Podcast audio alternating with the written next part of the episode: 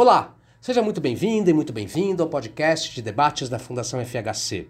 Eu sou Otávio Dias, editor de conteúdo. Aqui você poderá ouvir uma versão condensada de nossos webinars. Sob a liderança do presidente Lula, o Brasil tem condições de ser parte das soluções de alguns dos principais problemas globais, como a crise climática, a crise da democracia e o rápido aumento da desigualdade social. Para ter sucesso, o Brasil precisa enfrentá-los aqui dentro e dar sua contribuição para superá-los lá fora, dois movimentos que podem se reforçar mutuamente. Não cabe nem subestimar nem superestimar o peso do Brasil e do que está ao alcance de sua diplomacia.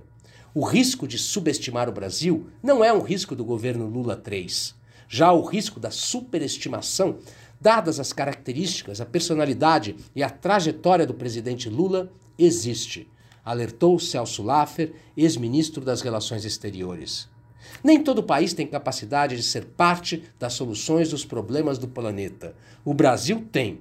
Mas após o negacionismo diplomático praticado pelo governo Bolsonaro, precisa reconstruir sua política externa sob novas bases. Não cabe abstenção, disse Laura Treiber Weibisch, pesquisadora sênior do Instituto Igarapé e também de Oxford.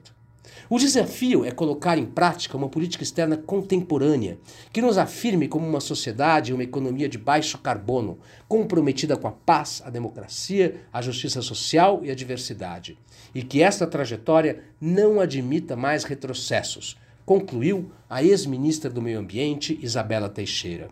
Você pode acessar o conteúdo de todos os webinars da Fundação FHC em nosso site www.fundacalfhc.org.br ou nas redes sociais Facebook, Instagram, YouTube, Twitter e LinkedIn.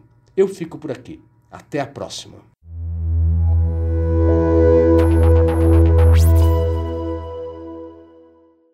Celso, palavra é sua por 15 minutos. Obrigado, eh, Sérgio, cumprimentos a todos. O propósito declarado da política externa da terceira presidência Lula é recuperar uma positiva presença do lugar do Brasil no mundo, lugar que foi comprometido pela desastrada política externa do governo Bolsonaro. Trata-se de uma tarefa que será facilitada pela expressiva e generalizada percepção do que ele, Lula, construtivamente representa para um sem número de interlocutores internacionais. Uma credibilidade que se traduziu na muita muito expressiva repercussão mundial da sua o tema da fome do Brasil a que o Sérgio se referiu. Trata-se do Brasil no cenário internacional reforçado pelo capital diplomático do país construído no correr da sua história. É um capital diplomático e político que Lula adensou e acumulou nas suas presidências anteriores. Daí a sua credibilidade. No entanto, como o Sérgio mencionou, o mundo e também o Brasil é distinto daquele com a qual a sua diplomacia lidou anteriormente. Daí a importância de ajustes e reavaliações em relação ao repertório do que foi feito no passado, tanto por razões internas quanto externas. É o que eu vou tentar apontar na minha intervenção. E começo com as mudanças no plano interno. A eleição de Lula em 2022 foi fruto de uma abrangente coligação de apoios que foi além do PT. Apoio que teve grande relevo para o seu sucesso no segundo turno. Em matéria de política externa, a abrangência dessa coligação de apoio tem um antecedente importante. Em maio de 2020, personalidades que exerceram responsabilidades nas relações internacionais em diferentes governos e com distintas trajetórias e opiniões é, publicaram nos jornais do país um artigo sobre a necessidade da reconstrução da política externa. O artigo foi assinado por Fernando Henrique Cardoso, Aloysio Nunes Ferreira, Celso Amorim, Francisco Rezec, José Serra, Rubens Recupero, Hussein Calute e por mim, e que manifestaram nesse texto consensualmente a relevância desta reconstrução à luz do que vinha sendo, em matéria de política externa, sendo conduzido pelo governo Bolsonaro. É algo que está em sintonia com os propósitos da terceira presidência Lula. Por isso, na interação entre o externo dos desafios e o interno das realidades atuais, é relevante que a diplomacia de Lula III tenha a sensibilidade para ampliar a sua validação. Ou seja, vá além das referências próprias do PT e venha a fazer, sem perda de identidade da sua política externa, igualmente um componente da sua governança. Em síntese, que contribua para a sua legitimação num país que as eleições de 2022 e seus desdobramentos em 2023 revelaram muito dividido e polarizado.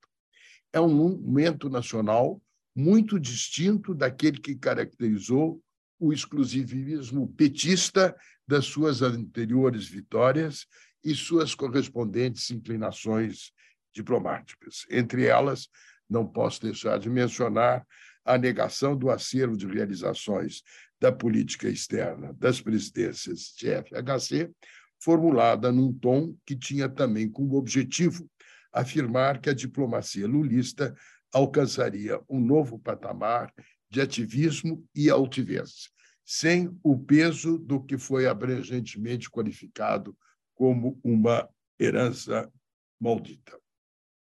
Isso se deu nos parâmetros de uma exemplar transição democrática frontalmente distinta da que hoje é, caracteriza o negacionismo antidemocrático do bolsonarismo radical. E fez parte de uma disputa de liderança nacional, no âmbito do qual Lula empenhou-se em mostrar que faria uma mais e melhor diplomacia do que fez FHC. Esta disputa hoje não tem relevância, relevância política e, por isso, deve ser arquivada. Então, eu acho que o momento interno é um ponto a ser mencionado. Faço, em primeiro lugar, algumas prévias considerações sobre o plano externo. Lula já antecipou uma mudança de rumo na área ambiental, que tem uma dimensão interna e externa, que resultou da abrangência de compromissos que assumiu nessa matéria e que também é uma expressão da coligação de apoios da sua eleição. Marina Silva é um exemplo disso e Isabela também.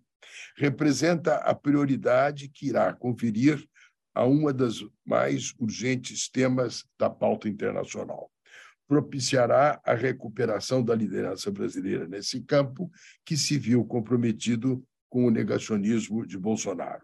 E conta com um acervo positivo de realizações e conhecimentos do país, cujo ponto de partida no plano diplomático foi a Rio 92, e possui o lastro para um espaço de proposições que provém do fato que nenhum dos grandes problemas da pauta ambiental pode ser apropriadamente equacionado sem uma construtiva atuação do Brasil. Não me delongo nisto, pois a Isabela saberá melhor do que ninguém disto tratar na sua intervenção.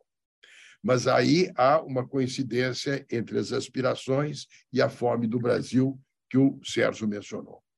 Registro que nos propósitos da política externa e da sua reconstrução está presente na linha de Lula I e Lula II a revalorização do contexto latino-americano, a importância da parceria Argentina-Brasil, daí a viagem a Buenos Aires, o papel do Mercosul e da cooperação regional e deverá também dar inovadora ênfase ao Tratado da Cooperação da Amazônia, um ponto de interseção com a agenda ambiental geral. Trata-se, no conjunto, de uma válida vis-diretiva, pois o contexto regional e o da vizinhança é a circunstância orteguiana do nosso eu diplomático. Terá novos desafios, pois a nossa região está mais fragmentada e dividida do que foi nas suas presidências anteriores. Requer, por isso mesmo, uma renovada presença agregadora do Brasil, que é também um aspecto da fome do Brasil que o Sérgio mencionou. Para ir agora ao mais geral, tratar do lugar do Brasil no mundo requer avaliar quais são as características desse mundo no qual estamos inseridos. Somos do mundo e não apenas estamos no mundo, como diria Ana Arendt. Pondero preliminarmente que nos confrontamos com um mundo que tem como uma das suas características estruturadoras, de um lado, eh, o caráter universal das tecnologias e do conhecimento, do mercado, da instantaneidade da comunicação, da era digital de um ciberespaço, e, de outro, o particularismo da instabilidade de um sistema internacional heterogêneo de distintos valores e instituições políticas que não obedecem à lógica organizadora da bipolaridade da Guerra Fria, nem à primazia norte-americana que a sucedeu nos anos de 1990. Os seres humanos hoje compartilham a experiência de uma história universal, mas vivem esta experiência em espaços, tempos e contextos muito diferentes. Basta mencionar o crescente número de deslocados no mundo, os refugiados, expulsos da trindade Estado, povo e território, que precisam de um amparo que não encontram no âmbito interno dos seus estados. Desde as grandes navegações e descobertas, iniciadas no fim do século XIX, até recentemente, o Ocidente, para o bem e para o mal, teve a primazia no controle da história do mundo. Esta primazia está sendo erodida por uma mudança das placas, placas tectônicas da vida internacional, com o deslocamento da dinâmica do Atlântico para o Pacífico. Trata-se da expressão de um movimento de longa duração que altera o eixo diplomático e que nos afeta como um extremo ocidente coloca o tema da mortalidade das civilizações, que Valéry antecipou no pós-Primeira Guerra Mundial, nos seus Regards sur le monde actuel. Esta é uma nova realidade que não tinha esta clareza de configuração nas presidências anteriores de Lula. Para dar uma especificidade, especificidade a essa visão geral. Começo destacando a crescente relevância da competição Estados Unidos-China por hegemonia no sistema internacional e seus desdobramentos na atual distribuição geopolítica do poder. É o que faz da dinâmica instável das suas relações bilaterais um componente de primeira grandeza no contexto internacional, que também tem incidência na América do Sul, com repercussão na nossa inserção regional é o que torna indispensável a inteligente gestão do nosso relacionamento com esses dois proeminentes atores do cenário internacional, algo que é mais desafiante e complexo para a política externa traduzir necessidades internas em possibilidades externas. A viagem do Lula este fim de semana aos Estados Unidos e a programada viagem à China inserem-se nesta pauta. Quero agora dar um especial destaque ao alcance da guerra da Ucrânia, que vai muito além nos seus efeitos das partes diretamente envolvidas no conflito. A ação de Putin representa uma ruptura com o padrão do aceitável contemplado pelas normas internacionais, proibitivas das guerras de conquista e preservadores da integridade territorial dos Estados. O uso unilateral da força militar pela Rússia contra a Ucrânia compromete essa regra de equilíbrio consagrada na Carta da ONU, à luz das, das experiências que antecederam e instigaram a Segunda Guerra Mundial. Ela é magnificada pelo fato da Rússia ser uma potência nuclear e um membro permanente do Conselho de Segurança da ONU. A guerra da Ucrânia vem sendo conduzida com determinação militar pela Rússia e resistida com valentia pela Ucrânia, com apoio logístico dos Estados Unidos e dos europeus, mediante o um complemento de sanções plurilaterais de natureza econômica de muito alcance que impuseram.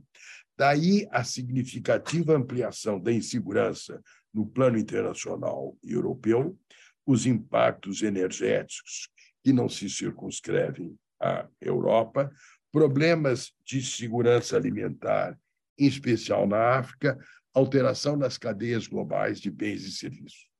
O Brasil também se vê atingido pelo efeito direto e indireto da crise ucraniana que alcança a dinâmica da política e da economia. É, o relatório de Clabin, que será publicado recentemente, revela como regularmente se fez uma avaliação do que estava acontecendo na guerra e seu impacto na vida econômica da empresa. A ação de Putin na busca de uma segurança absoluta da Rússia inseriu, pela ascensão aos extremos, a insegurança do imprevisível na dinâmica mundial comprometendo o potencial de estabilização da vida internacional. Ela é inaceitável do ponto de vista dos princípios constitucionais que regem as relações internacionais do Brasil. Por isso, como dizia Rui Barbosa, professor de direito, não resiste à tentação de citá-lo, entre os que destroem a lei e os que a observam, não há neutralidade possível. É, Neutralidade não quer dizer impassibilidade, quer dizer imparcialidade. E não há imparcialidade entre o direito e a injustiça. Por isso, sublinho, é a minha avaliação, que nessa matéria cabe uma maior sintonia brasileira com a visão dos Estados Unidos e dos países europeus, reconhecendo, evidentemente, diferenças derivadas da especificidade da inserção internacional do Brasil. Entre elas, a importância do Atlântico do Sul como uma zona de paz e segurança e não proliferação nuclear. A isto acrescento que o Brasil é um país de escala continental. Integra o seu capital diplomático o viver em paz com seus dez vizinhos há 150 anos, com fronteiras jurídicas consolidadas e sem tensões de contenciosos territoriais. Contrasta com outros países dos BRICS, como a China, a Índia e, é claro, a própria Rússia, que, por terem contenciosos territoriais, têm sensibilidades distintas do Brasil. Por isso, a plataforma dos BRICS, não?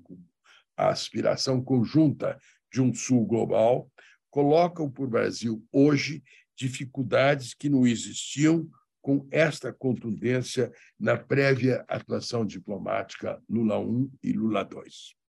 É, a moldura de um sistema multilateral de comércio regido por normas do âmbito da OMC foi o quadro em que atuou a diplomacia de Lula I e Lula II, que pôde se valer do seu sistema de solução de controvérsias no encaminhamento de múltiplos contenciosos comerciais e o adensamento de juridicidade da OMC foi uma oportunidade para o Brasil afirmar, por meio do direito, os seus interesses no plano do nosso diversificado comércio internacional.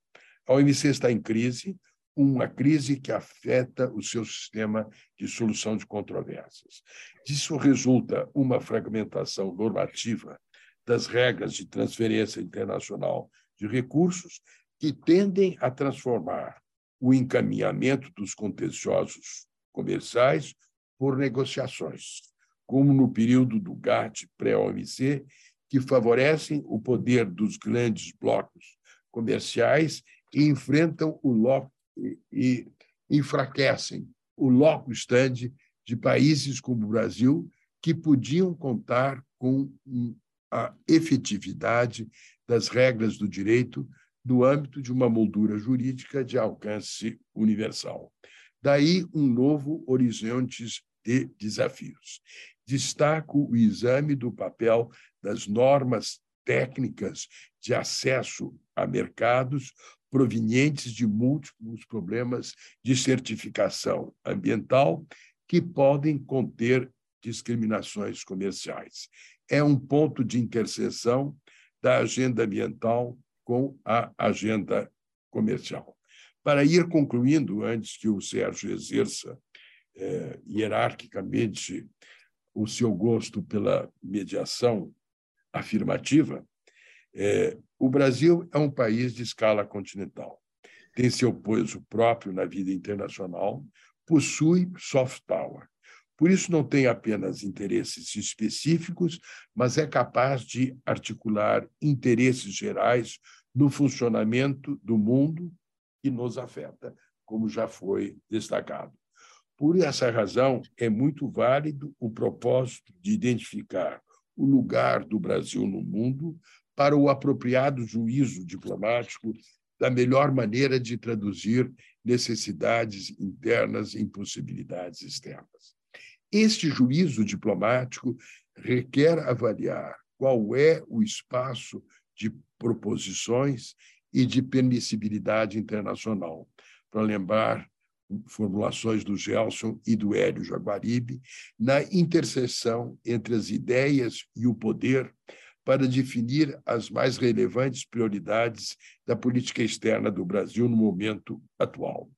Na aferição desse juízo diplomático, não cabe nem subestimar, nem superestimar o peso do Brasil e do que está ao alcance da sua diplomacia. Não? A realidade é resistenciabilidade. O risco de subestimar o Brasil não é o risco de Lula 3.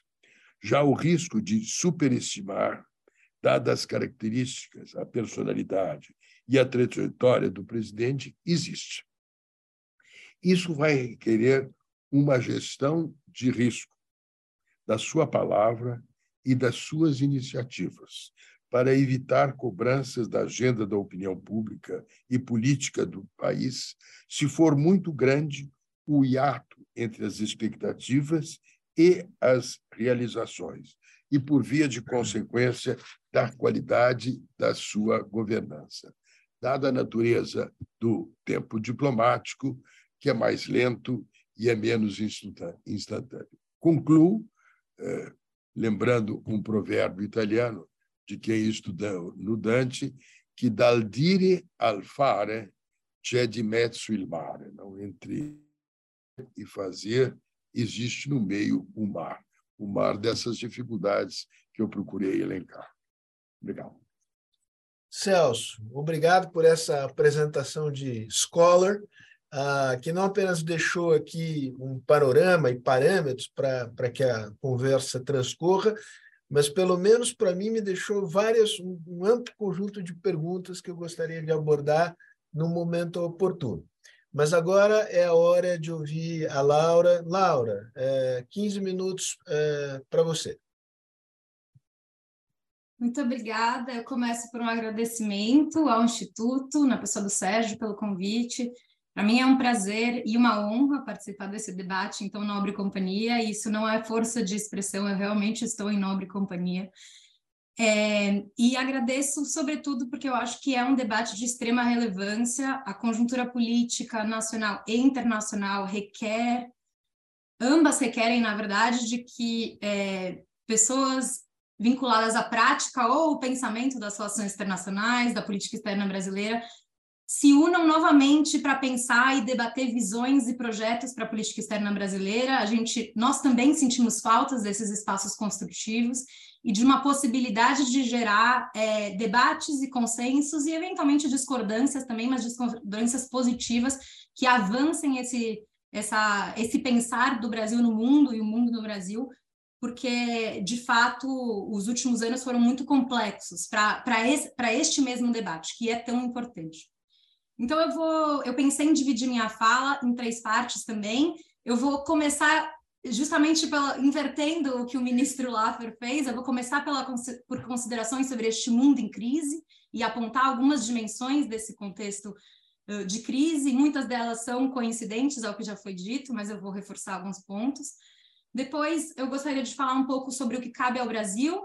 E, por fim, uma, uma série de proposições e reflexões sobre é, como reconstruir essa política externa e, ao mesmo tempo, reformar essa política externa, porque, de fato, eu concordo com o ministro Laffer. É, o, um governo Lula 3 não é uma simples continuidade de um governo Lula 1 e 2, não apenas porque tem um lapso temporal entre isso e uma sucessão de outras é, presidências, mas também justamente e até em oposição ao que foi a última presidência, o que ela significou para nosso capital político diplomático, para a credibilidade, para o lugar do Brasil no mundo, e por fim porque esse mundo é, e esse é o tema do nosso debate, é cada vez mais complexo e existe sim uma reforma, não apenas uma retomada né, de, de paradigmas existentes, mas também uma reforma, uma reformulação, uma atualização. A gente pode usar outro, outro, outras palavras, mas acho que essa ideia de reforma, para mim, um, captura bem. Então, começando rapidamente pelo, por, essa, por esse mundo em crise, né? E não somos só nós, eh, pesquisadores e acadêmicos, mas, é, enfim, cada vez mais no, no jornalismo e, e, entre o meio empresarial existe essa ideia que a gente vive uma confluência de crises, existem alguns, alguns termos para isso, policrise, multicrise, é, e de fato, de fato são várias, é, são crises é, que se sobrepõem, são crises é, não necessariamente recentes, é, muitas delas são de natureza estrutural, mas com, com picos agudos e com, com um senso de urgência cada vez maior e com uma complexidade, né, uma interação entre essas diferentes crises, talvez nunca antes vista. É, um primeiro conjunto dessas crises, eu sei que a ministra Isabela vai é, abordar mais, então eu só vou mencionar rapidamente, são as crises chamadas planetárias, ambientais, a climática, a biodiversidade, a poluição. É, são crises com urgência, com uma urgência no sentido da própria vida, da continuidade da vida do planeta e da vida dos seres humanos e dos, dos não humanos, mas realmente com um senso de urgência é, bastante importante e somada a essa crise aí um conjunto de outras crises mais de natureza digamos é, social é, crise de violência guerras entre nações guerras civis guerras silenciosas de violência rural e urbana é, sobretudo violência armada. Nós que estamos no Brasil e na América Latina sabemos muito bem é, o, o poder dessas guerras silenciosas e quanto elas ceifam de vida é, somada a essa crise, então, da violência, que tem dimensões, claro, de, do, da urgência da guerra nuclear, dado que existe hoje um conflito é, que tem essas características, existe também essas outras guerras mais silenciosas, que às vezes nos interpelam, às vezes passam a ser um pouco, ficam um pouco, enfim, camufladas pelo radar, mas que são extremamente importantes, é, inclusive no, no que elas ceifam de vidas. Né? É, é importante lembrar das silenciosas, tal como as, as crises agudas. Depois a gente tem uma crise da desigualdade. É, existiu todo um debate, e acho que o Brasil também fez parte na, na década passada de um debate muito importante sobre se a gente estava vendo uma redução da desigualdade é, mundial entre países, no interior de países. É claro que a ascensão de países do chamado sul global, como a Índia, como a China, como o próprio Brasil, trouxe mudanças quantitativas no número de pobres no mundo, no número de gente que passa fome, mas é, essa crise da desigualdade ela é permanente não só porque estes países não conseguiram resolver as suas desigualdades internas e que tem um aprofundamento das desigualdades é, de renda, mas também outras desigualdades, mas também porque alguns efeitos, um, alguns elementos mais conjunturais aqui, seja a pandemia do Covid-19, seja é, as próprias repercussões econômicas da guerra da Ucrânia, fazem com que esses países estejam, voltem, voltem casinhas atrás num, numa trajetória de redução de desigualdades, é, que, é, que foi incompleta, né? E isso vale para o Brasil, isso vale para a China, isso vale para a Índia, isso vale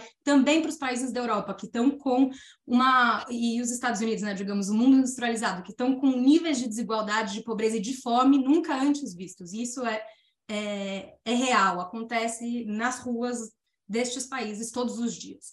Então, a questão da desigualdade não é só uma questão, de novo, do sul global, ela é uma questão de crise planetária, deste mundo que a gente uh, vive hoje. Depois disso, e eu vou terminar aqui, eu, eu sei que parece um pouco quase deprimente essa listagem de crises, mas eu queria apontar mais duas. Uma é a crise da democracia. É, de novo, essa é uma crise que, que perpassa o mundo desenvolvido e o mundo em desenvolvimento. É uma profunda erosão das instituições democráticas em países de democracia consolidada, em países de democracia mais crescente, mais, desculpa, mais recente, com queda de confiança, com emergência de novos tipos de autoritarismo, inclusive autoritarismos que vêm de eleições, quer dizer, é, indivíduos que são eleitos para cargos públicos e que depois é, rompem com o seu dever de proteger a própria democracia que os elegeu. É, sabemos muito bem o que isso significa e os contornos que isso tem. É, temos o, o, Brasil um dos grandes expoentes, um grandes laboratórios para se estudar esse fenômeno. É, temos também, por fim, eu acho que isso de alguma forma é, se associa ao tema de hoje, a crise da governança global e do multilateralismo. Já foi mencionado pelo ministro Laffer e foi mencionado pelo Sérgio também. Não é a, o multilateralismo não está em crise, isso não é de hoje, mas é claramente a crise de confiança que se vê nas, nas democracias também se, se exprime na governança global, é fruto de mudança das placas tectônicas ali do poder de diferentes estados nessa concertação, da incapacidade das instituições de se moldar a novas configurações, é, e também do acerramento de, de, de, dessas crises que não, que não encontraram na governança global os melhores caminhos para serem endereçadas, ou tal como a, as instituições estão postas, é, muitas vezes elas se tornam ineficientes e, enfim, elas se bloqueiam diante, diante da complexidade dos, dos problemas. Então, esse é o panorama, esse é o mundo em que a gente começa a pensar uh, no Brasil. E aqui eu vou para os outros, outros dois pontos da minha fala, um que é o que cabe ao Brasil diante desse cenário, e o segundo é o que, o que como a gente poderia pensar diferente a política externa brasileira. Então, o que cabe ao Brasil? Eu começo por alguns dados da realidade, de alguma forma ecoo o que o ministro Laffer mencionou sobre, é, sobre quem somos. Né? O que cabe ao Brasil cabe ter, pactuarmos algumas, alguns parâmetros de como, como nos enxergamos. E aqui eu ofereço como eu enxergo o Brasil, certo? Eu acho que a gente pode ter uh, divergência aqui. Em primeiro lugar, é, o contexto internacional nos afeta e, portanto, não cabe e não faz sentido uma abstenção do Brasil. Esse, esse lugar do Brasil fora do mundo não faz sentido. Porque, talvez até por, uma, por, um, por um, um nível bastante bastante instrumental, porque o contexto internacional nos afeta. Então, nos abdicar, do poder de influenciar os rumos dos, da, da governança global ou do multilateralismo não faz muito sentido. E não faz muito sentido, sobretudo, quando somos grandes e importantes. E isso não é superestimar o nosso, eu concordo com o ministro, não é superestimar o nosso papel, é simplesmente reconhecer que somos já grandes e importantes demais para um silêncio ou para uma abstenção. É, temos assento no G20, temos assentos no BRICS, é, temos um papel de protagonismo regional, estamos com frequência no Conselho de Segurança das Nações Unidas, isso, isso por si só, e eu só dei alguns exemplos, já são, já são sinais de, de, um, de, uma, de um papel de relevância. E nesse sentido, e também já foi mencionado, e acho que vai ser mais mencionado ainda pela ministra Isabela, somos muitas vezes parte dos problemas e também das soluções. É, todos os países são, de alguma maneira, parte dos problemas e soluções, alguns são parte de, mais parte de problemas, outros são mais parte de soluções. O Brasil está tem, tem dos dois. E eu acho que a questão climática e ambiental talvez seja a questão em que a gente mais vê como somos, ao mesmo tempo, parte do problema e da solução. É, historicamente, de novo, essa é uma análise que eu tenho em relação ao Brasil. Historicamente, o Brasil demonstrou vontade e capacidade de ser parte da solução dos problemas globais. E isso não é algo que é, digamos, não, não é algo que todo e qualquer país tem. Vontade, talvez alguns tenham, capacidade nem todos têm. E o Brasil tem. E eu, de novo, não acho que isso é superestimar as nossas, as nossas conquistas e feitos. Eu acho que esses são décadas e décadas de construção diplomática, de construção de servidores, de, de burocracia pública, nas diferentes, para além do Itamaraty também, construção de ativismo na sociedade civil, de, de protagonismo do setor privado. Essas capacidades estão instaladas no Brasil, ainda que o país hoje viva um contexto bastante complexo. É, é esse ativismo, nesse sentido, e essa capacidade de agir no mundo que é uh, bastante importante, que eu acho que cabe ao Brasil recuperar. Um, e, de novo, essa recuperar essa capacidade, essa vontade de agir nas diferentes crises não significa agir em todas as crises. É, e talvez aí eu, eu, realmente concorde com o ministro quando diga existe uma, uma, uma necessidade de calibrar as vontades e as capacidades e também as, as mesas nas quais a gente, né, as mesas, digamos, as metáforas, as mesas internacionais, as arenas internacionais nas quais a gente pode e deve se mobilizar e, e, e sobre as quais a gente terá mais influência. E essa influência não só para vamos dizer, para o desenrolar de, um, de, um, de uma situação que é transfronteiriça ou de um problema que afeta todos, por exemplo, a guerra uh, na Ucrânia, mas também as mesas nas quais o resultado nos beneficia é, da, das quais a nossa influência e a nossa participação no resultado positivo desses, né, um, um desenrosco dos, das problemáticas possam nos beneficiar. E é nesse sentido uma utilização estratégica, inteligente da política externa como instrumento do nosso desenvolvimento eh, nacional, das nossas próprias capacidades um, nacionais. Então, não é só um protagonismo externo do Brasil como uma, um trunfo de política externa de, de, diplomacia, mas também uma utilização estratégica de certas mesas internacionais, porque elas dialogam com problemáticas importantes para nós. E é nesse sentido, e eu volto com uh, alguns temas que foram mencionados e outros que eu acho que a gente ainda não, não mencionou, seja a questão ambiental, seja a questão da saúde global, seja a questão da, da fome, são problemáticas que têm uma dimensão, que têm uma dimensão transnacional, que tem debate transnacional e que o Brasil tem capacidade diplomática para intervir e que nos interessa, que nos interessa que essas questões sejam abordadas. Nesse sentido, eu, eu pego esse, esses temas uh, sociais porque eu acho que eles estavam na base, menos a questão ambiental, mas mais as, as outras uh, dimensões sociais, estavam na base da agenda do governo do PT nas primeiras, é, governo Lula 1 e 2, também durante as gestões de Rousseff, e que é um pouco a base do, do pensamento do Partido dos Trabalhadores. E é nesse momento que o pensamento tradicional da política externa dos partidos dos trabalhadores, em conjunção, em diálogo com essa nova coalizão que sim traz outros partidos, mas também traz outros, outras figuras políticas, né, 20 anos depois, precisa ser repactuada. Essa construção da agenda social, que é uma agenda nacional, mas também internacional para o Brasil, precisa ser repactuada. E eu finalizo aqui as minhas, as minhas reflexões com dois pontos. O primeiro é um, essa mesma agenda social foi um dos grandes trunfos de soft power do Brasil. O Brasil é um dos poucos países que conseguiu fazer dos seus próprios problemas e da tentativa de solucionar esses problemas via política pública, via tecnologia social, via arranjo, um, um trunfo de prestígio e de status e de reconhecimento da parte de outros. Seja o SUS, seja a cobertura vacinal, a urna eletrônica, o monitoramento via satélite do desmatamento pelo INPE, o programa de alimentação escolar. Eu só dei alguns exemplos aqui. É um conjunto de políticas públicas que o Brasil desenvolveu, que foram compartilhadas com outros países, que, vieram, que viraram objeto de análise, de disseminação por parte dos organismos das Nações Unidas, e que são exemplos de, de contribuições do Brasil para problemas mundiais. Nesse sentido, o Brasil conseguiu projetar parte desse seu soft power e da disseminação dessas soluções, mas não sustentou. Não sustentou porque faltou planejamento político diplomático, não sustentou porque o contexto doméstico mudou e não sustentou também porque parte da sociedade não via valor nesse tipo de ativismo. Discordou. É, e aqui eu, eu já coloco né, uma, uma, uma questão para nosso debate futuro. Discordou, inclusive, de que era importante investir na agenda Sul-Sul. É, e eu queria, no fundo, no fundo, trazer esse debate de novo, porque eu acho que a gente precisa repensar e recolocar essa agenda Sul-Sul no contexto atual. Ela vale para a Amazônia, como ela vale para outros temas, a fome global, ela vale para questões ambientais, ela vale para a questão da saúde global. E eu acho que a gente tem que repensar o lugar da diplomacia Sul-Sul e também o nosso debate público em relação a, esse, né, esse eixo da nossa diplomacia. Que, de novo, não é exclusivo, nunca foi excludente, é, não, não se trata de priorizar parceiros do Sul para excluir parceiros do Norte, mas se trata de entender qual que é o valor desse, desse, desse instrumento, desse instrumentário, dentre tantos outros.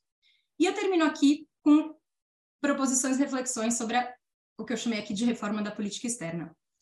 Em primeiro lugar, eu acho que, me parece que há uma necessidade de priorizar esses sistemas sociais, de assumir-se. Isso não significa excluir a agenda comercial, não significa excluir o protagonismo que o Brasil pode ter na agenda de segurança internacional, significa entender as suas capacidades e o valor agregado da agenda social para a nossa política externa. A minha proposição aqui é, sim, de uma reforma de planejamento diplomático, de priorização dessa agenda, ou de repriorização, reformulação. A segunda questão é de fortalecer a própria ideia de diplomacia de uma maneira em rede, quer dizer, para além do Itamaraty. Não significa minimizar o papel do Itamaraty, significa reconhecer e fortalecer as assessorias internacionais dos ministérios, o diálogo com a sociedade civil, o diálogo com a ciência, as interfaces com o setor privado.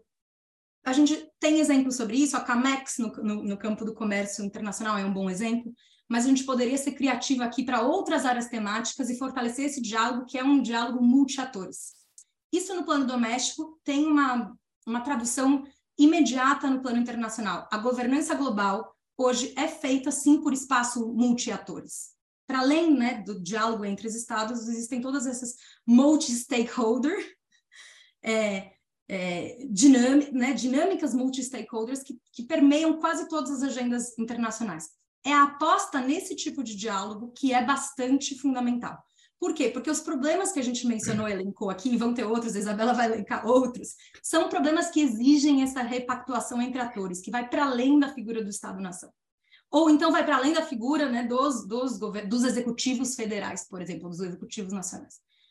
Nesse sentido, é essa aposta no multilateralismo em rede, que é multiator, que é regional, que é sul-sul, que é norte-sul, que é todas essas coisas juntas, é muito importante. E é nesse sentido que eu queria terminar a minha minha fala com, com essa questão de reforma da política externa, na, na crença que a gente pode seguir debatendo, e, de novo, seguir discordando, evidentemente, das prioridades, de, de como deve ser feito o posicionamento sobre questão A ou questão B, mas com a, uma consciência de que de que essas parcerias são necessárias e que esse tipo de arranjo, que é um arranjo muito mais complexo, que vai para além da, da presidência do Itamaraty, que exige pactuação interministerial, que exige pactuação interfederativa e exige diálogo com a sociedade, é fundamental para recolocar o Brasil no mundo, num mundo extremamente complexo, é, cujas crises, enfim, vão continuar se somando e, e nos afetando. Bom, eu termino aqui e eu agradeço de novo pela possibilidade de, do diálogo. Laura, ótimo. É, e, e, acho que ouvindo o Celso, ouvindo você é, depois, tem, é, digamos, linhas de tensão entre, entre a tua exposição e, e, e, a do Celso que a gente deveria explorar depois, que tem a ver, digamos, com essa, uma certa compreensão de qual é o lugar do Brasil no mundo e, digamos, com relação à calibragem da política externa, o grau de, de ativismo da política externa, não são diferenças irreconciliáveis, mas acho que ficou bastante clara esta zona de, digamos, de tensão criativa entre uma visão e outra, que foram as visões que, tirando esses últimos desastrosos quatro anos, foram as duas visões que, dentro de certos marcos comuns, disputaram espaço no debate sobre, eh, sobre a política externa. Então, acho que foi foi muito interessante é, ouvir essas duas apresentações lado a lado. Né? Isabela, eu presumo que você vai falar sobre meio ambiente, mas é porque eu sou um cara muito intuitivo. Talvez não seja esse o foco da tua apresentação. Ah, bom, vamos lá. Obrigada, Sérgio. Primeiro, Celso, alegria revê-lo. Tá? Também a Laura e é, obrigada pelo convite de nós aqui estarmos conversando. Eu acho que, além de estarmos conversando, eu acho que essa iniciativa marca um pouco que todos os três, os dois outros painelistas e você, Sérgio, é, sempre pontua a necessidade da gente ter espaços políticos para dialogar, para conversar e amadurecer posições que, na realidade, hoje, nesse, nessa temática que nós estamos falando, que é, certamente não se limitam mais esses diálogos, eh, esses questionamentos eh, não se limitam mais e não devem estar, de fato, limitados mais aos corredores da esplanada do Ministério. Então, isso é extremamente importante de observar, porque o Brasil precisa é, entender, e eu digo o Brasil, os brasileiros e o governo Lula, o novo governo, esse novo momento, o Lula 3, é, como foi aqui referenciado, entender o contexto dos desafios é, do mundo, do seu lugar do mundo, mas também do seu papel no mundo. São coisas distintas, na minha percepção, quando a gente entra na dimensão ambiental, na dimensão climática. Enfim, eu vou falar aqui é, de coisas que eu estou absolutamente envolvida internacionalmente, tá? de como essa questão está é, é, tá sendo percebida nisso, que tanto o Celso ah, quanto a Laura pontuaram, dessa transição de mundo, eu vou chamar de transição de mundo, de transição de uma ordem internacional, de transição é, de uma percepção é, de novos contornos, de novos espaços, inclusive do exercício da geopolítica, é, é e não mais, na minha perspectiva, é, somente na dimensão global. A dimensão planetária, que a tripla crise ambiental planetária coloca, tá? é uma dimensão nova, é, que as pessoas ainda não têm um amadurecimento sobre os arranjos políticos, os arranjos econômicos, e, portanto, as, as dinâmicas de cooperar e as dinâmicas de exercer esse poder tá? É, numa discussão no mundo e num século que é marcado pela convergência da era climática, tá? desse processo disruptivo, essa fissura da relação do homem com a natureza com a era digital tecnológica. Então, acho que a primeira questão é entender onde nós estamos e o que nós temos nas mãos para lidar com isso eu acho que o contexto internacional é, marca não só o presente, mas um futuro absolutamente é, é, definidos, ou pelo menos percebidos com incertezas de natureza política, econômica e natureza ambiental. A questão climática, portanto, ela passa a ter, é, os 20 anos é, é, deste século, um papel central na política internacional. Isso é muito diferente de como nós negociamos, eu estou olhando para o Celso, como nós negociamos isso no século XX. A dinâmica é outra, os instrumentos são outros, a percepção é, do mundo é outra, e, portanto, as relações políticas, as relações de poder, os interesses que essa questão modula, devem ser percebidos num contexto muito diferente do que eles eram percebidos ou foram percebidos pelo presidente Lula em 2023. Portanto, a fotografia aí, me alinhando muito com o Celso e com você, Lara, a fotografia não é de 2003. A fotografia é de 2003 e 23 em diante. É uma fotografia dinâmica e ela muda a cada dia porque o curto prazo tem uma está tensionando tremendamente essa perspectiva que até então, até é, Glasgow estava na mesa em relação aos temas ambientais climáticos e do próprio desafio da governança internacional envolvendo, envolvendo o multilateralismo, que era uma, uma, uma, uma pactuação de permitir uma visão de passo a passo, mesmo com quebra de confianças entre os países envolvidos, ou uma fragilidade da confiança entre os países em desenvolvimento e os países envolvidos, e mesmo a insuficiência das capacidades do sistema multilateral de, de, lidar com a demanda de soluções que a crise, a tripla crise ambiental planetária impõe. Então, isso é um ponto importante, na minha perspectiva, porque é, você está lidando, e acho que a crise da Covid ela é muito significativa em relação a isso, com a percepção de uma sociedade menos sujeita a riscos, tá? que a gente fala less risk society. Então, você, na realidade, uma sociedade global que está exposta a riscos e ela está numa ansiedade, incertezas e vulnerabilidades cujas instituições, os arranjos de governança, as dinâmicas econômicas, a maneira de produzir, de consumir, tudo está em modificação, tudo está em transição. E o que nós temos de capacidade instalada não tem capacidade de lidar com isso. A crise da Covid, da pandemia da Covid-19, é absolutamente ilustrativa sobre isso, ou mesmo, eu não sei se vou provocar meu amigo Celso, uma miopia política de perceber a emergência da guerra da Ucrânia, quando todos nós saímos, por exemplo, de Glasgow, tá? É, com acordos firmados, inclusive naquilo da tensão, das tensões entre Estados Unidos e China, claramente um assunto que eles não podem ter tensões era exatamente a questão climática. Eles fizeram uma bela declaração conjunta. Menos de três meses depois, isso estava colapsado, tá? É, completamente. E isso estava tão colapsado e tão assim surpreendente quanto foi a dimensão para nós em fevereiro ou março de 2020 sobre a crise global da pandemia. O mundo não sabia o que era aquilo. Como nós fomos capazes de prever tá? o que estava ali, de alguma forma, é, é, é, na iminência de acontecer, e aconteceu, que é o processo da crise de uma guerra na Europa, e uma guerra que, por tudo que Celso você, é, é, Laura, também disse, uma guerra que provoca não só uma incerteza, uma, re, uma redefinição de arenas e de cooperação, por exemplo, entre Europa e Estados Unidos, mas essas alianças são todas com base em alianças é, é, orientadas pela questão do carbono, porque a segurança energética é a primeira coisa que emergiu e todo o acordo é em cima de combustíveis fósseis. Então, é, você vive claramente uma tensão de curto prazo imposta por fatos que nós não conseguimos prever ou lidar com eles, e essa tensão de curto prazo revela retrocessos ou impõe retrocessos, tá? que, na realidade, quebram ou fragilizam as relações, é, as relações e os caminhos de fazer avançar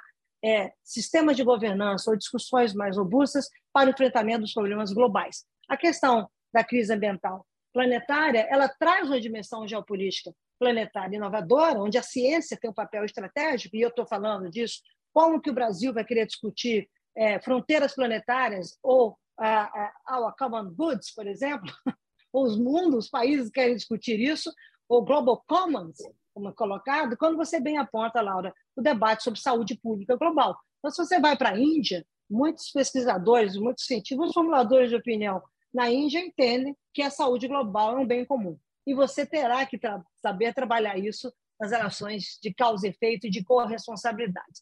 Esse é um contexto importante que se junta a isso que eu não diria é, uma crise que sobrepõe. É uma crise estratégica que é a crise da democracia. Porque esse legado da sustentabilidade, esse legado da, de você tratar com a questão ambiental no contexto de desenvolvimento, que surge na Rio 92, se junta a um legado da década de 90 de uma sociedade progressista, de uma geração progressista, democrática, sobre os direitos da mulher, sobre a questão de populações, aquilo tudo, a Conferência de Beijing, tudo que caracterizou um momento de transferência, de mudança do século XX para o século XXI, e que tinha no sistema multilateral o sistema que abraçava isso e que faria um mundo mais justo, vamos chamar. Essa era a ambição, mais democrático, mais inclusivo dois fatos acontecem que mudam o mundo em 2001. 11 de setembro, como nós sabemos, e a entrada da China na Organização Mundial do Comércio. Isso mudou o mundo. Nós discutimos o mundo hoje, 20 anos depois, completamente diferente do que nós discutimos em 92, olhando para o Celso. Eu estava começando a minha carreira, então eu sou uma pessoa tombada no século passado, no atual século. Fico olhando como é que eu lidei, como é que eu lido com isso de uma maneira completamente diferente. Acho que deve ser importante colocar aqui que essa governança multilateral global, dessa nova, não tem, não, não mete, não, não converge com as soluções demandadas dos problemas do século XXI. Não há capacidade instalada no sistema da ONU, não há capacidade instalada nas instituições globais para lidar com o que hoje o mundo coloca, a necessidade urgente de mudança e de soluções. É tudo muito fragmentado, e isso é um objeto de profunda crise no multilateralismo, e eu acho que isso é o que mais fundamenta uma reorientação e uma, re, uma renovação do sistema multilateral, que quando foi criado lá com a Carta da ONU, etc., não tinha mudança climática, não tinha nada disso no mundo. O mundo era outra coisa. Tá? E hoje você lida com essa perspectiva, inclusive do ponto de vista do comércio internacional.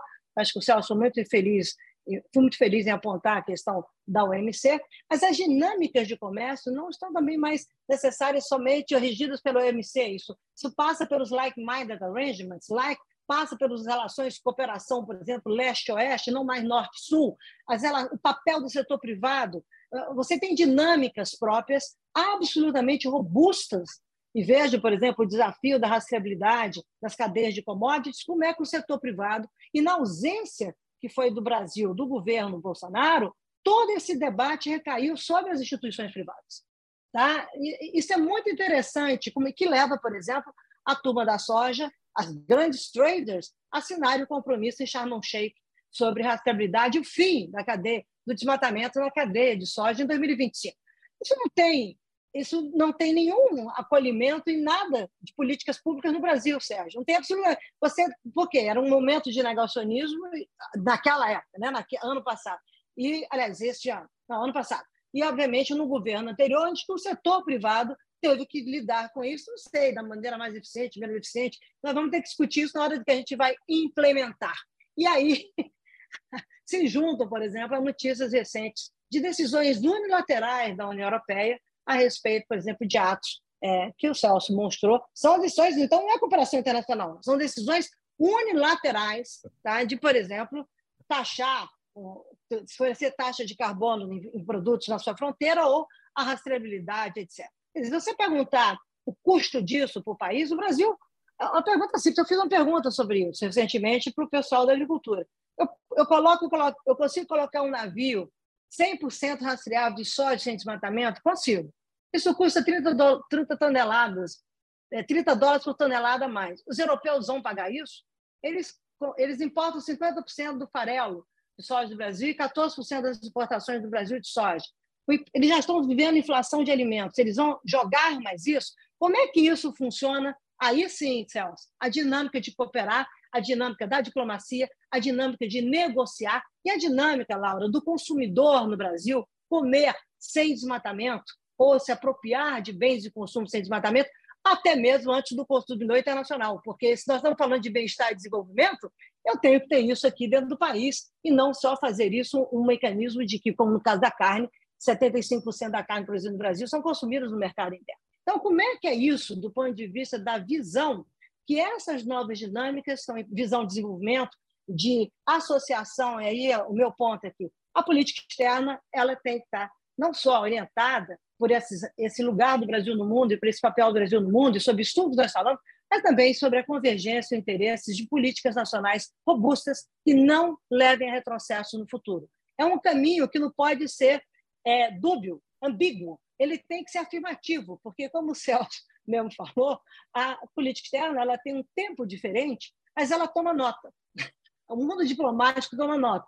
Então, você vai passar, nós vamos passar muito tempo explicando os malfeitos e os desfeitos, eu posso usar essa expressão, do governo Bolsonaro do ponto de vista internacional. Quem negocia sabe como é que é isso. Quando a gente se senta à mesa da negociação, a gente sabe como esses, essas, essas incoerências ou esses fatos vêm à mesa, muitas vezes, para defender interesses contrários aos nossos interesses. E isso é real, isso está real e isso estará cada vez mais real na dimensão é, que eu chamo dos temas ambientais e dos temas climáticos. Eu gostaria aqui de apontar é, duas coisas importantes na reforma do sistema ONU que vão acontecer nos próximos dois anos. A discussão sobre a questão da sustentabilidade, os novos caminhos dos Objetivos de Desenvolvimento Sustentável, tá? e a discussão de uma cúpula de futuro junto com uma cúpula, uma outra cúpula de justiça social. Este ano já começou o debate sobre a reforma do sistema Bretton Woods. Tá? Então, veja como aquilo que estava concebido antes já está em reforma, FMI, como é que você vai lidar com os financiamentos internacionais, é uma questão muito simples, de pensar que as pessoas às vezes não raciocinam. Vocês olham, a gente percebe os extremos climáticos acontecendo com maior frequência, tá? com desastres que nos assustam no mundo, inundações, secas, quer dizer, temperaturas no Paquistão e Bangladesh em torno de 52, 55 graus centígrados, regiões com 65 graus, e depois inundações enormes. E a poupança interna desses países, países em desenvolvimento, ela está sendo usada para reconstruir a destruição e não para avançar nos seus processos de desenvolvimento. Então, você não consegue, Laura, viabilizar que novas, aqueles que não têm acesso à energia, investimentos de um país, etc., possam voltar a ter acesso a energia, novas, novos acessos, vão reconstruir as condições para que aqueles afetados possam ter acesso ao que eles tinham antes.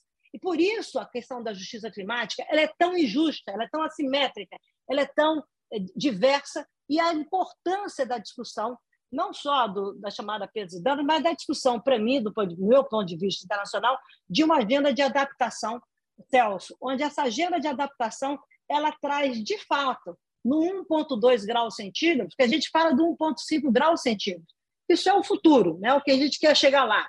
Mas 1,2 graus centígrados é a temperatura média, que cresceu quase isso hoje, hoje no mundo. E essa temperatura é a temperatura que está provocando esses eventos extremos. Ela, portanto, é o número das responsabilidades, responsabilidades comuns, porém diferenciadas, Celso, que está, no regime, que está no regime climático e que baliza as relações dos países desenvolvidos, dos países em desenvolvimento, e agora, no contexto do século XXI, os países que mais emitem, inclusive as economias emergentes, e os países que menos emitem.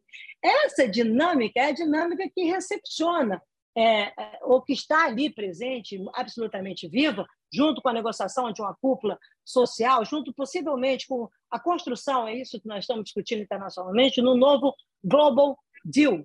Tá? É importante ter como é que o mundo vai se organizar, vai pactuar essas relações envolvendo a dinâmica multilateral e a dinâmica de enfrentamentos aos temas globais. É óbvio que esses, esses desafios eles impõem, impostos pela crise com a natureza, definem novos rumos de desenvolvimento. E aí é um ponto importante para as pessoas entenderem o contexto não só dos retrocessos, como a questão da crise na Europa e o impacto disso no Green Deal europeu, por exemplo, tá?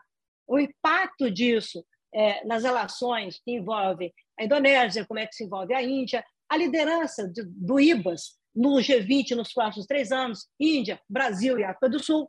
Que equações são essas que o Brasil pode é, e deve fazer, no meu entendimento, e que o mundo tem expectativas em relação ao Brasil? E por que, que eu estou dizendo isso? Porque existe um grande otimismo do mundo em relação ao Brasil com a eleição do presidente Lula. Tá? Isso é um sentimento. Quanto isso vai durar, a gente não sabe. Mas esse otimismo está presente e esse otimismo também tem a ver com, aliás, principalmente tem muito a ver com a respirada e eu espero reorganização da democracia brasileira. Tá? Isso é um, uma questão extremamente importante. Novas agendas ou novos contextos como climate and democracy estão vindo aí como aspectos de você trabalhar isso estrategicamente no mundo e o Brasil, na minha opinião, tem muito a dizer. As mudanças sistêmicas é, de, das economias, das novas economias, essas mudanças não são só as economias verdes, bioeconomia, circularidade. Está se procurando uma conectividade de agendas e de novas dinâmicas para ligar, para lidar com convergência de interesses. E, portanto, essas novas economias devem permitir inclusão, tá? devem levar a questão do bem-estar, devem trazer ciência e inovação como pilares desses processos econômicos é, e, portanto, é, buscar ou facilitar ou fomentar chamados like-minded arrangements, um novo grupo, como é que as sociedades e os países se juntam em torno dessa dinâmica. E, obviamente, isso vai estar muito marcado no dia de hoje pela ausência global de lideranças. Talvez isso aí seja uma, uma, uma coisa muito importante ser dita, da volta do presidente Lula e disso que o Celso bem descreveu, e você também, Laura, de que vai além de uma visão de PT, vai além do, do Partido Trabalhadores, vai ter que ter uma visão muito mais abrangente. O Brasil é uma voz, não só esse otimismo em relação ao Brasil, mas é otimismo em relação à volta do Brasil ao mundo, que, o que isso significa, mas uma voz de expressão de liderança, de nova liderança. A gente precisa de ar novo, fresco, para dizer nesse contexto de um mundo é, é, é, que está em mudança, é um ativo que o Brasil tem, é, não só, da, e o que eu acho que o Celso colocou muito bem em relação aos BRICS e as relações com os nossos vizinhos, mas o Brasil faz parte dos 15 países do mundo que têm relações com todos os países do mundo. E isso é o que, que a gente vai fazer disso para traduzir traduzir isso em liderança contemporânea e as questões ambientais e climáticas elas têm um papel estratégico nisso no meu entendimento tá não tem não só na relação sul-sul mas na relação norte-sul, não é relação na, perdão, na relação sul-norte, não é só a relação norte-sul. Há um olhar que precisa ser inovador e que as questões climáticas trazem com muita, é, muita, é, é, muita relevância. Vou, para terminar, falar do Brasil quatro ou cinco coisas que me parecem, para provocar o debate e provocar, eu acho, Sérgio, os desdobramentos dessas salas de diálogo. Primeira coisa é que o Brasil, para o Brasil ter esse lugar no mundo e o Brasil saber o seu papel no mundo, ele precisa ter uma visão contemporânea. Nós temos que olhar o futuro, nós não temos que olhar só o, o passado nos traz aqui mal, o mundo mudou, mas tem que ter um olhar contemporâneo e eu acho que esse olhar contemporâneo é, é, também afeta a sua expressão, esse novo momento de soft power do Brasil. E isso, na agenda ambiental climática, é muito claro. Não adianta, exceto pelo fato que nós temos que banir o desmatamento, isso é uma agenda do passado, o desmatamento deveria estar fora da nossa agenda. Tá? Infelizmente, voltou, marca um retrocesso. Tá? E é um tremendo desafio, porque o enfrentamento ao desmatamento não é o que nós fizemos há 20 anos atrás ou nos últimos 15 anos. É uma outra dimensão e um outro desafio. Mas quando você olha para a contemporaneidade, tá? você olha por exemplo, para o setor da agricultura, como é que você vai para as novas gerações, os novos estilos de vida? Como é que as pessoas vão consumir alimentos? Qual é a atitude em relação a isso? Isso tem a ver com as cadeias de suprimentos e tem a ver com a transição industrial do Brasil e a movimentação do agronegócio e da agricultura familiar, da agripologia, para a perspectiva da agroindústria, de você poder agregar valor e gerar desenvolvimento a partir de uma visão que o Brasil se coloca como um país que usa essa agenda para o seu bem-estar, para o seu desenvolvimento. Portanto, ela não é mais periférica, ela, ela, ela é transformadora porque ela dialoga com as novas gerações e essas novas gerações não são no futuro, elas estão aqui hoje, elas estão fazendo as escolhas hoje. Elas estão, elas estão nas lógicas dos novos estruturas de negócio, elas estão nas lógicas do poder de acesso à informação e de uso de mídias sociais, de redes sociais, de mobilizar politicamente, de se engajar no processo de democracia, por exemplo. E, portanto, a renovação da democracia, o olhar sobre política, passa por esse contexto de como é um, um mundo globalizado, um mundo planetarizado, se eu posso usar a expressão do ponto de vista ambiental, como é que essas novas gerações vão estar lidando com isso. Elas têm, para mim, uma força muito maior do que elas tinham há 20 anos atrás. Tá? É absolutamente importante que se tenha, como também a diversidade social do país, desde os povos originários tradicionais ao enfrentamento à base das nossas desigualdades, que é o racismo. A base está lá, e nós temos que entender isso como se queremos ser um país contemporâneo. Isabela, vou pedir para você concluir para a gente ter um tempinho para debater, porque eu tô, olha, sou disciplinado porque eu tenho um cronômetro aqui comigo. Então, falta exatamente dois minutos para mim, como eu comecei. Então, esse contexto significa, de uma maneira muito rápida, dizer o seguinte: o Brasil precisa entender o papel da Amazônia. A Amazônia, o Brasil, não é o mundo. O mundo tem uma percepção sobre a Amazônia. A Amazônia põe o Brasil no mundo, no mundo contemporâneo.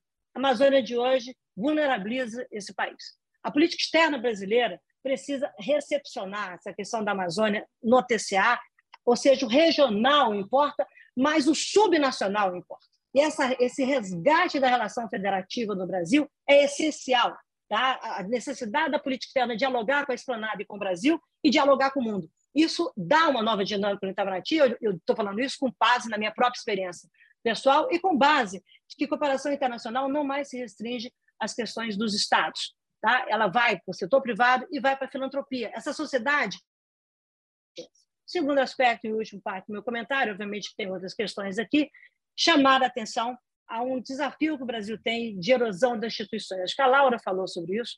E essa erosão não significa só reconstruir. Eu temo quando as pessoas pensam em reconstruir olhando o passado. Você tem que saber, tem que ter uma audácia, uma ambição de construir o novo. E isso passa pelas instituições econômicas, como, por exemplo, financeiras, como o BNDES, o Banco Central, o banco, os bancos públicos, mas isso também passa pelas agências de inovação e fomento, passa por uma, uma equação de entendimento como é que esses rearranjos institucionais vão dialogar com essa ambição de ser um país mais justo, mas não um país é, do futuro, tá, o Sérgio? É um país melhor no futuro. Esse, é para mim, é o um entendimento que a gente tem que cair na real. O Brasil é, tem que parar com esse vamos ser um país do Brasil tem que trabalhar muito tá? para ambicionar esse lugar no mundo e para estar tá de volta ao mundo como um país provedor de soluções, porque é um país que tem alternativas. Essa é a diferença do Brasil em relação à maioria parte do mundo. O Brasil tem alternativas diversas, o Brasil tem singularidades, como a Amazônia, importantes para a segurança climática, importante, importante, relevante para a geopolítica climática. O Brasil precisa ser ambicioso. Então, o que eu devolvo aqui para encerrar é qual é a ambição do Brasil qual a, qual é a dinâmica de ambição do Brasil de ter uma política externa contemporânea e que o presidente Lula possa, seu governo e aquilo que leva à democracia em 2026, colocar o Brasil na trajetória sem retrocessos. E aí, como eu digo, seremos um país de baixo carbono, mas um país democrático e absolutamente contemporâneo nas relações internacionais. Por isso o mundo precisa do Brasil. É por isso que o mundo demanda tanto do Brasil essa diversidade, essa capacidade de poder inventar sobre o contemporâneo, com paz, com democracia e com relações sólidas com o mundo, só esse país tem. Então está na hora dessa gente bronzeada mostrar o seu valor de um outro jeito. Espero que a gente possa fazer isso com a sociedade. O governo tem que ouvir mais a sociedade. Obrigada.